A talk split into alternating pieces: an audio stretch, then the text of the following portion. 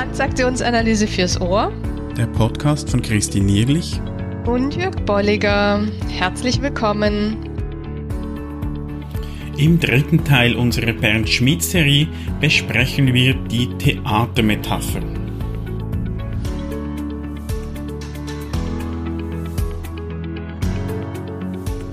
Ja, herzlich willkommen. Willkommen zum dritten Teil der Bernd Schmidt-Serie. Ein weiteres spannendes Thema, die Theatermetapher. Genau.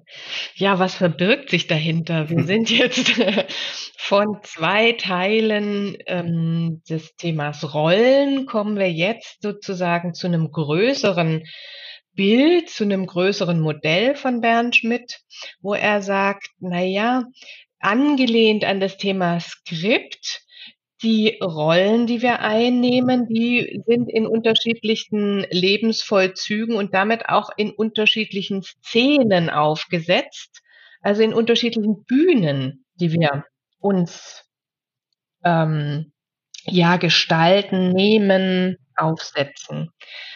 Und damit geht jetzt so ein größeres Bild einher, wie gesagt, mit der Umschreibung der Theatermetapher. Und da kannst du dir wirklich mal ein Theater oder eine, eine Inszenierung, kann ja auch ein, ein Film oder sowas sein, dir vorstellen und Bernd Schmidt zählt da auf, welche Komponenten da alle mit vorhanden sind. Also da ist einerseits die Inszenierung, da gibt's eine, ein Thema, das inszeniert wird, eine Story, äh, welche Art von, von Geschichte wird erzählt, Inszenierungsstil, welche Bühnen ist es? Ist es eine Kleinkunstbühne? Ist es ein großes Theater? Und welche Rollen kommen da vor? Und da können wir jetzt mal durchgehen, auch weil er sagt, da gibt es dann auch ähm, Unterschiede oder es gibt bevorzugte eben beispielsweise Bühnen, wo er sagt, du bist die Bühnen, auf denen du spielst, also mhm. auch, also ist ein, ein Teil von dir, oder du bist eben die Rollen, die, die Geschichten und so weiter. Ja. Also wir, wir fangen mal an bei der Inszenierung insgesamt. Und ich finde hier ganz spannend, dass er das so formuliert als Markenzeichen für eine Person und ihren Lebensstil. Mhm.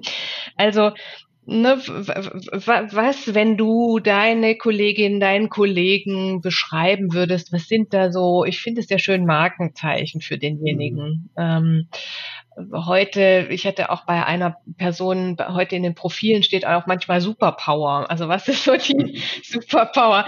Was, was sind da so, wo, wo man sagen kann, das, das könnte ich immer wieder unter dieses Titelthema stellen und, ähm, und macht so dessen Leben aus. Wie gesagt, so angelehnt an die Idee des Skriptes. Also was ist da so die, der Überbegriff der, des Theaterstücks, des, ähm, dieser Inszenierung. Und da kann man wirklich auch mal noch weiterdenken als Theater, beispielsweise wenn, wenn ich mir überlege, so mein Inszenierungsstil ist vielleicht eher so ein, ein Hollywood-Streifen. Mhm. Das heißt, ich spiele was, äh, ich spiele nicht im negativen Sinn, aber ich, ich bin da in einer Inszenierung und ich habe wenig direkten Kontakt mit, mit den Zuschauern oder der Außenwelt. Also mhm. beim Film, da, da sind Kameras, ähm, ich habe da eine gewisse Distanz. In einem großen Theater ist schon etwas mehr Nähe und vielleicht eben in einem kleinen Theater, eine kleine Bühne, äh, da ist ja oftmals auch Interaktion mit dem Publikum äh, möglich. Mhm. Und das, da, da, diese Fragen kann ich mir mal vorstellen. Wie inszeniere ich mich? Bin ich eher der, der in großen Mengen ähm, mich, mich präsentieren kann, mich wohlfühle? ist vielleicht eher so die, die kleine, vertrauliche Atmosphäre mein Ding. Und da eben welche, welche Markenzeichen habe ich da? Also wie, wie zeigt sich das in diesen verschiedenen Inszenierungen? Wo fühle ich mich wohl? Wo fühle ich mich nicht so wohl? Mhm. Und immer als, als, als, als Bild, als Vergleichen dieses Theater geht ja nicht darum, dass wir da wirklich auf der Bühne sind, aber so ähm, mal schauen, wo bewege ich mich, wo fühle ich mich wohl in welchem Kontext und wo sind da vielleicht eben auch die Gemeinsamkeiten? Mhm. Und vielleicht knüpfen wir da gleich an, weil ein, ein Unterthema ist ja diese Bühnen, ja. Also was sind die, die typischen Umgebungen, in denen sich die Lebensereignisse abspielen? Vielleicht auch mal geguckt in Richtung der Spiele und Dramen. Vielleicht kann man das auch nochmal her, her, hernehmen. Also wo finden in meinem Leben so die hauptsächlichen Bühnen statt? Was ist so interessant, was macht's aus und wie gesagt, was ist es dann für eine Umgebung? Ist es die Kleinkunstbühne, ist es der Hollywoodstreifen? Ja, was was ist da so meine Umgebung, mein Radius und auf welchen Bühnen findet es statt? Und da ist dann auch spannend, was wir schon äh, in den letzten beiden Episoden angesprochen haben im Zusammenhang mit den Rollen, ist so die Frage, was ist so meine bevorzugte Bühne? Und wo werde ich eingeladen, mich auch zu präsentieren. Mhm. Auch da wieder ein Beispiel, wenn ich vielleicht sehr gut darin bin, in einem kleinen Team zu arbeiten, Hand in Hand, wenn das so meine Art von Bühne ist und ich kriege dann ein Angebot in einer Organisation, Führungskraft zu werden von irgendwie 50 Mitarbeitenden, ist das vielleicht nicht mehr meine Bühne. Mhm. Und da lohnt es sich, sich gut zu fragen, ist ist es, äh, ist, wird es mir da wohl? Kann ich mich auf diese Bühne vielleicht auch einleben, einarbeiten? Kann ja auch sein, dass ich es einfach noch nicht kenne. Mhm. Gibt es eine Möglichkeit, da vielleicht auch schon mal das auszuprobieren, bevor ich mich entscheide, je nach, je nach ähm, äh, Thema, das dann ist. Also da spielt dann eben auch wieder eine Rolle. Was sind so meine bevorzugten Bühnen und wo sollte ich mich auch noch zeigen? Mhm. Oder ich bin vielleicht gut als TA-Lehrender mit einer Gruppe zu arbeiten und plötzlich sollte ich irgendeinen Vortrag halten vor tausend Leuten. Ist das noch meine Bühne? Ja, genau. Oder arbeite ich dann eben, kann ich nicht mehr so arbeiten mit der kleinen Gruppe? Ja. Und ihr seht, ne, da sind wir recht schnell wieder bei den Themen von letztem Mal, bei den Rollen, weil mhm. genau da kommt die ganz klare, der klare Zusammenhang. Was sind so die typischen Rollen? Ist es das eben als TA-Lehrender oder bin ich Speaker?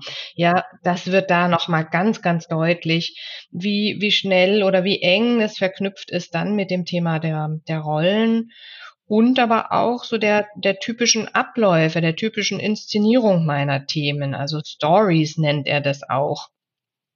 Was sind so die, die typischen Abläufe in meinem Leben, in meinen Auf, ich bleib mal dabei, ne, was du gesagt hast, in meinen Aufträgen, ja, werde ich eher angefragt, gehe ich raus, äh, wo, woher kommen diese Aufträge?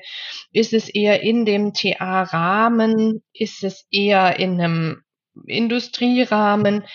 Also das hier ist sehr eng dann damit wiederum ver, verbunden. Mhm. Und da ist für mich schon immer noch die Frage, ähm, kenne ich es einfach nicht anders. Also ist es auch eine ja. Art Gewohnheit, wie wir das bei den Rollen gesagt haben, ja. dass ich mich nur auf Kleinbühnen bewege, im 1 zu 1 austauschen mit Kleingruppen. Oder ist es etwas, wo ich mich vielleicht selbst einschränke, weil ich es einfach nicht anders kenne. Mhm. Und gerade auch bei den Stories, so die, die Verläufe, äh, da kommt für mich dann auch so die, die Spielthematik mit rein äh, schaffe ich mir eben immer solche Situationen, wo ich am Schluss als Verlierer rausgehe, im Extremfall. Da könnte es sein, auch die Stories mal zu hinterfragen, mal zu schauen, wie kann ich zu anderen äh, Geschichten kommen, zu anderen Abläufen. Mhm. Also da finde ich so gut einerseits zu schauen, was ist wirklich Teil von mir und was ist eine Art Gewohnheit oder man könnte jetzt in Theatersprache sagen, vielleicht auch skriptbedingt, ja. dass ich mich da selbst einschränke, weil ich es einfach nicht kenne, noch nicht ausprobiert habe und was ist nötig, um vielleicht auch neue Erfahrungen zu machen und auch letztlich Ressourcen dann zu entwickeln, die, die, die ich bisher noch nicht genutzt habe. Mhm. Und genauso geht's weiter mit den Themen, ja. Also mhm. welche Themen hat, hat jemand, auf die er zu, immer wieder zu sprechen kommt oder sie sich so als roter Faden durchziehen? Und da könnte man genauso anknüpfen, wie du sagst, und sagen, warum fokussiere ich immer wieder auf die, mhm. ja, skriptmäßig und weil ich es gewohnt bin oder weil ich da mir ein Skript bestätigen will oder gäbe es Optionen, das auch anders zu sehen. Mhm. Das heißt, hier wird deutlich, dass ich mit diesem, mit dem mit diesem Unterpunkt Thema auch noch mal gucken kann, warum oder was ähm, scheint immer wieder hindurch ein Thema oder was wird von mir auch immer wieder im Sinne des Scheinwerfers eines ähm, auf einer Bühne immer wieder in den, in den Scheinwerfer gerückt. Mhm. Ja, also was leitet mich da, was, was lenkt mich da, aber auch was fokussiere ich immer wieder an Themen oder welche Themen bringe ich immer wieder in Beziehungen oder in Rollen oder auf Bühnen hinein. Und wie gesagt, dann bleibt noch so das Thema der Inszenierungsstile. Also was ist so die Art und Weise, wie inszeniert wird? Also ist es eher ein Drama, Komik, Liebesfilm, keine Ahnung was? Mhm. Auch hier, das geht so mit einher. Ja, das, ihr seht, das ist sehr eng aneinander geknüpft. Und da, da auch die, denke ich, einen starken Zusammenhang mit den Rollen. Also beispielsweise ist es, ist es eben ein Drama. Welche Rolle habe ich in diesem Drama? Mhm. Bin ich der, der am Schluss irgendwie leer ausgeht oder bin ich der, der der Bösewicht oder keine Ahnung. Also habe ich da vielleicht auch immer ähnliche Rollen in diesem Inszenierungsstil.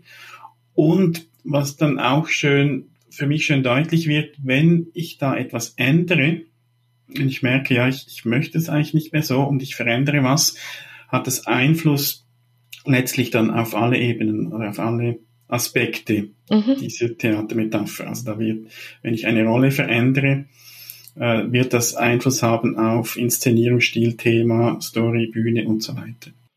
Und somit sind wir auch beim Nutzen dieses Modells. Ja, also was ist mhm. denn der Nutzen dieses Modells? Ich finde einerseits ist es ganz wesentlich, dass Bernd Schmidt sagt, ich möchte hier was Spielerisches, aber auch Konkretes reinbringen. Mhm. Also spielerisch auch im Sinne von dynamisch und gestaltbar.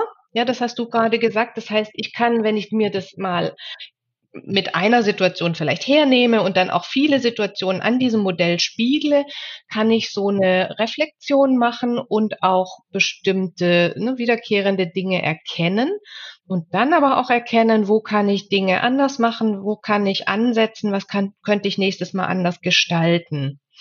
Also damit es dynamisch ist und damit es eben doch anders als das Thema Skript etwas ist, wo ich sage, da kann ich Lebens, meine Lebensvollzüge ähm, anders gestalten. Ich kann Szenen auf der Bühne meines Lebens betrachten und aber auch gleichzeitig verändern. Mhm.